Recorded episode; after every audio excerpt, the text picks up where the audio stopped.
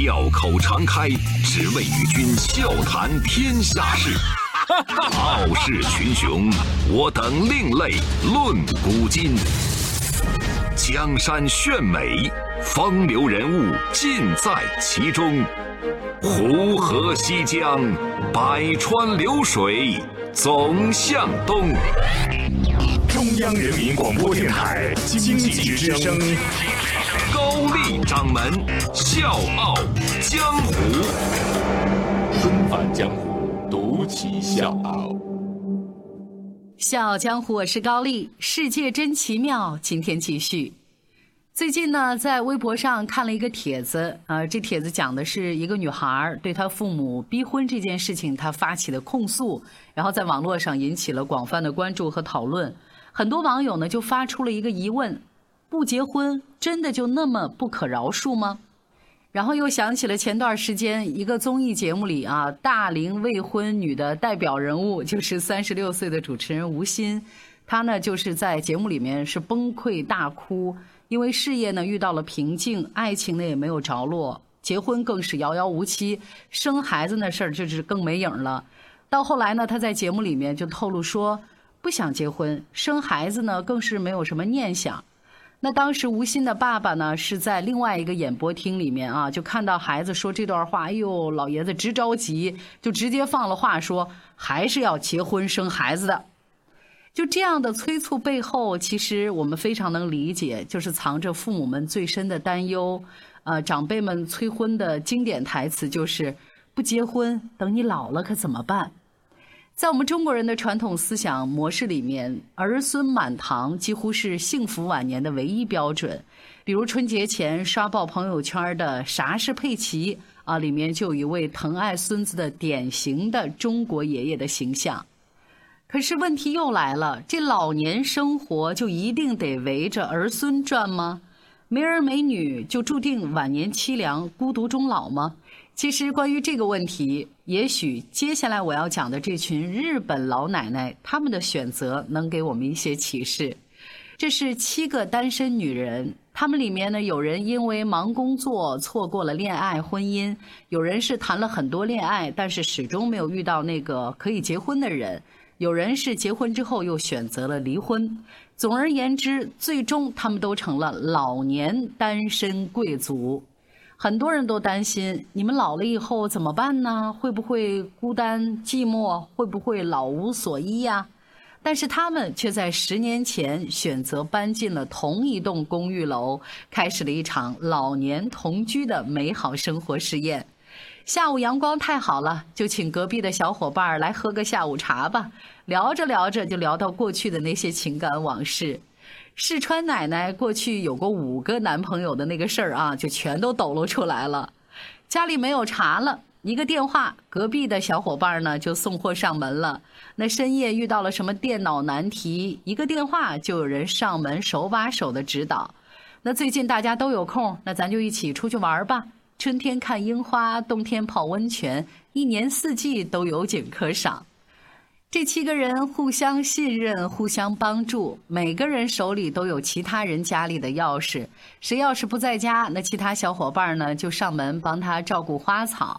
奶奶们呢还特意准备了一个公用的房间，定期呢在这个地方举办茶话会。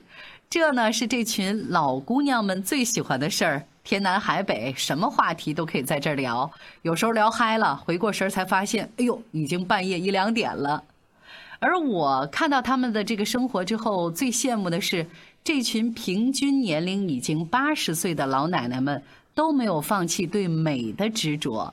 哎呦，这些奶奶可时髦了啊！比如有一位叫梁江奶奶，人家是挑染了绿色和红色的头发，加上她总是哈哈大笑，七十多岁了，所以整个人看着特别有活力。另外一位安田奶奶，每次出门呢一定要化淡妆，什么衣服搭配什么首饰啊，她都想得清清楚楚的，一点都不马虎。另外还有一位村田奶奶。快八十了，但是她皮肤状态就就这么说吧，好到不像话啊！我都特别羡慕，特别是她爱擦口红，就整个人的气色也显得非常好。不过，虽然这七个人现在看起来是亲密无间，但其实呢，搬在一起住之前，他们也不都是朋友。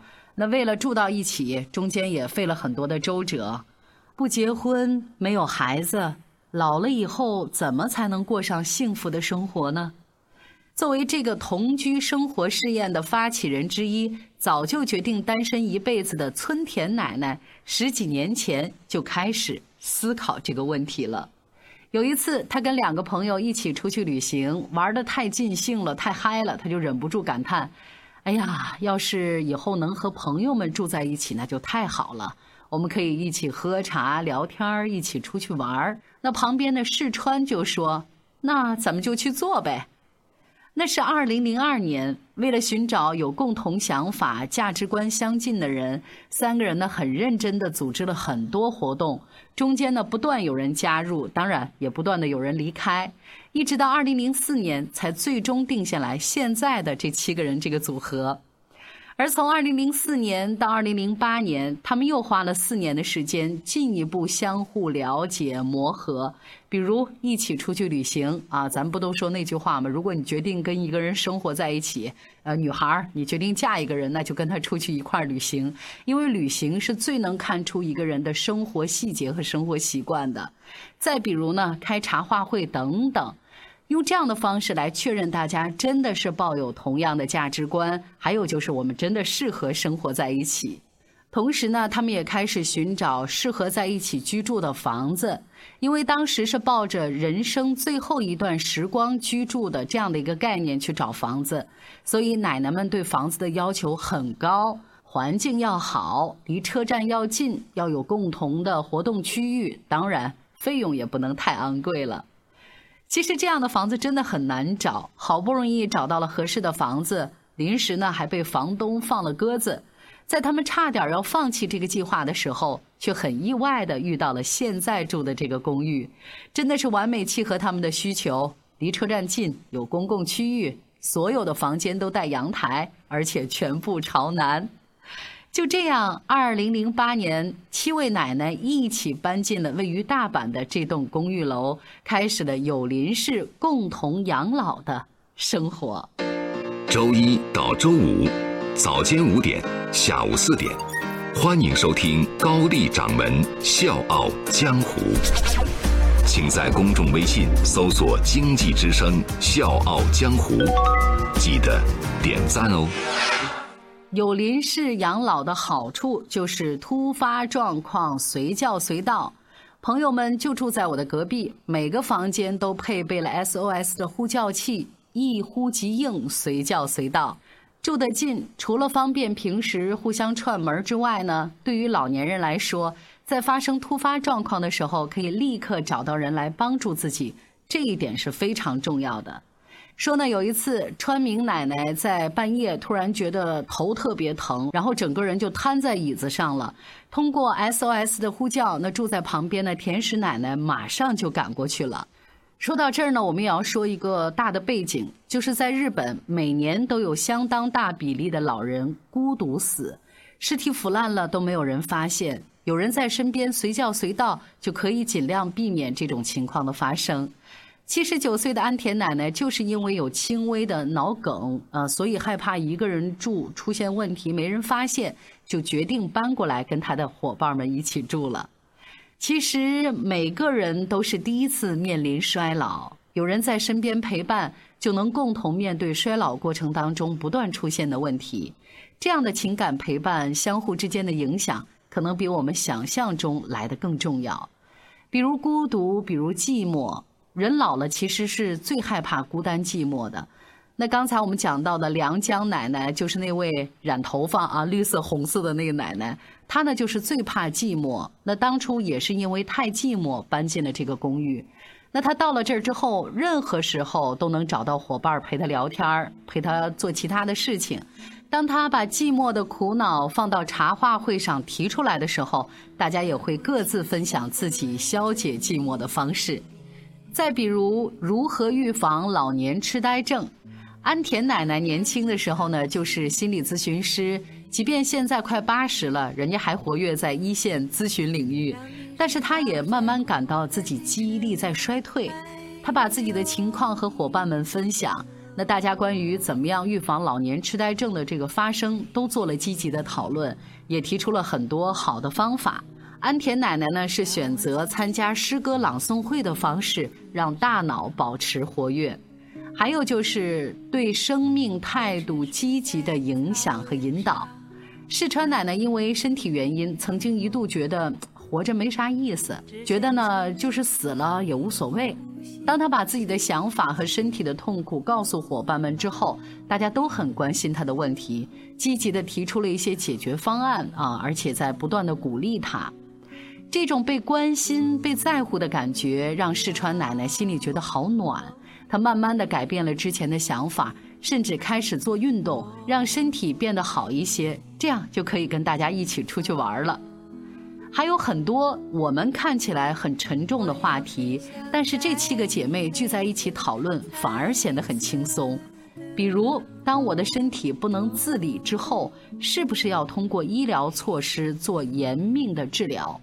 安田奶奶很明确说。我不想要这种医疗措施来延长我的生命，甚至为这件事情通过法律机构签署了一个契约，就是除了他自己，没有人可以替他做决定。那接下来这个话题就不是所有人都能坦然面对的了，就是死了以后在葬礼上要不要化妆？他们里面有人打趣儿说：“当然要化妆了，我可不想被不熟悉的人看到我死了以后的样子。”关于葬礼，大家也有很多讨论。梁江奶奶呢，想办一个热闹的葬礼，连葬礼上要放的歌她都想好了。那说话总是很优雅的川明奶奶说呢，想把骨灰葬到樱花树下面，大家就跟她开玩笑说：“美人儿进去了，开出了美丽的花。”安田奶奶是一如既往的洒脱，她说：“把我的骨灰撒到海里吧。”是啊，衰老和死亡也许是可怕的事情，但是当我们大家一起去讨论它、面对这些问题的时候，好像这事儿就没那么可怕了。当然，也有很多无奈的地方，比如说大家住在一起是遵守自立和共生的原则，而公寓本身呢也不配备医疗护理设施，就是如果有人生了非常严重的病，生活不能自理了。就只能离开公寓，去专业的护理机构住了。青田奶奶因为得了癌症，搬离了公寓，而随着大家年纪的增加，也会出现身体上的问题，慢慢的都会离开这儿。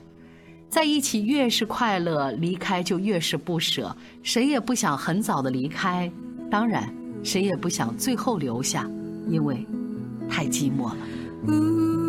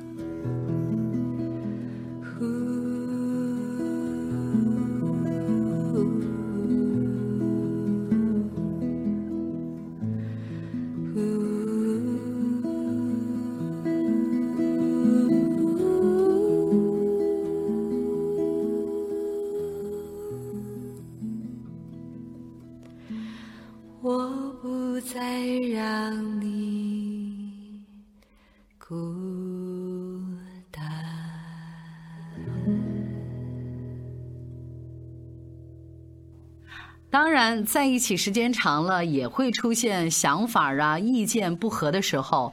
呃，但是呢，比起这些冲突，大家更珍惜在一起的友谊。可能是因为决定要一起走过人生最后的阶段，大家的友谊呢就显得格外的坚固。七个人之间的信任关怀也是格外的深厚。安田甚至在遗书里面写了这样的一句话：“如果我死了，要把自己的珠宝都分给我的姐妹们。”七位奶奶虽然都是单身，没有太多的依靠。但他们的老年生活在自己的经营之下，也显得那么的体面，那么的有尊严，是完全按照他们自己的心意在生活。想要拥有这样的自由、潇洒、体面，还有就是有尊严的晚年生活，有一个大的前提，就是要在精神上和经济上都要独立。村田奶奶是日本 NHK 电视台的播音员，退休以后呢，作为福利记者，不断的在忙碌着。那安田奶奶呢？刚才我们也提到了，是有名的心理咨询师。世川奶奶是五家养老院的负责人。那他们年轻的时候都在各自的工作领域非常努力的工作，也都非常的优秀。就是因为年轻的时候努力工作，他们积累了足够的财富和阅历，才能为自己的晚年生活提供经济保障，承担起单身养老的风险。而精神上的独立是让他们不被世俗偏见所影响，能够完全按照自己的心意来生活，而且勇于探索这种新的养老模式。所以，一辈子不结婚，老了以后怎么办？可能没有我们想象中那么可怕。我看过这样的一句话：“老人首先是人，然后才是老人。”慢慢老去的这段时光，是属于我们漫长人生当中的一个阶段，是值得我们去认真规划、认真生活。就像安田奶奶说的：“每天都认真去生活，每天都要快乐，因为明天能否到来，我们谁都不能保证。”所以，高掌门真诚的希望，我们每个人在老去之后，依然都可以有那么一群朋友，陪你一起去看烟花，一起。走到生命的尽头，小江火是高丽，明天见。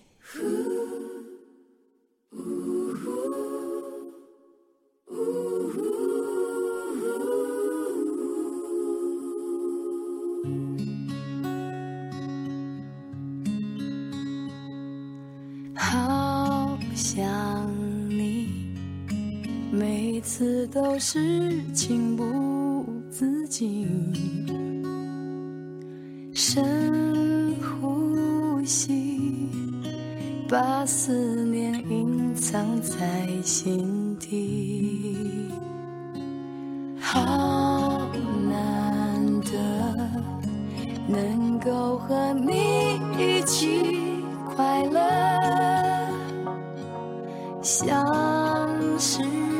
间把你和我变回从前。那天的游乐园是否依旧晴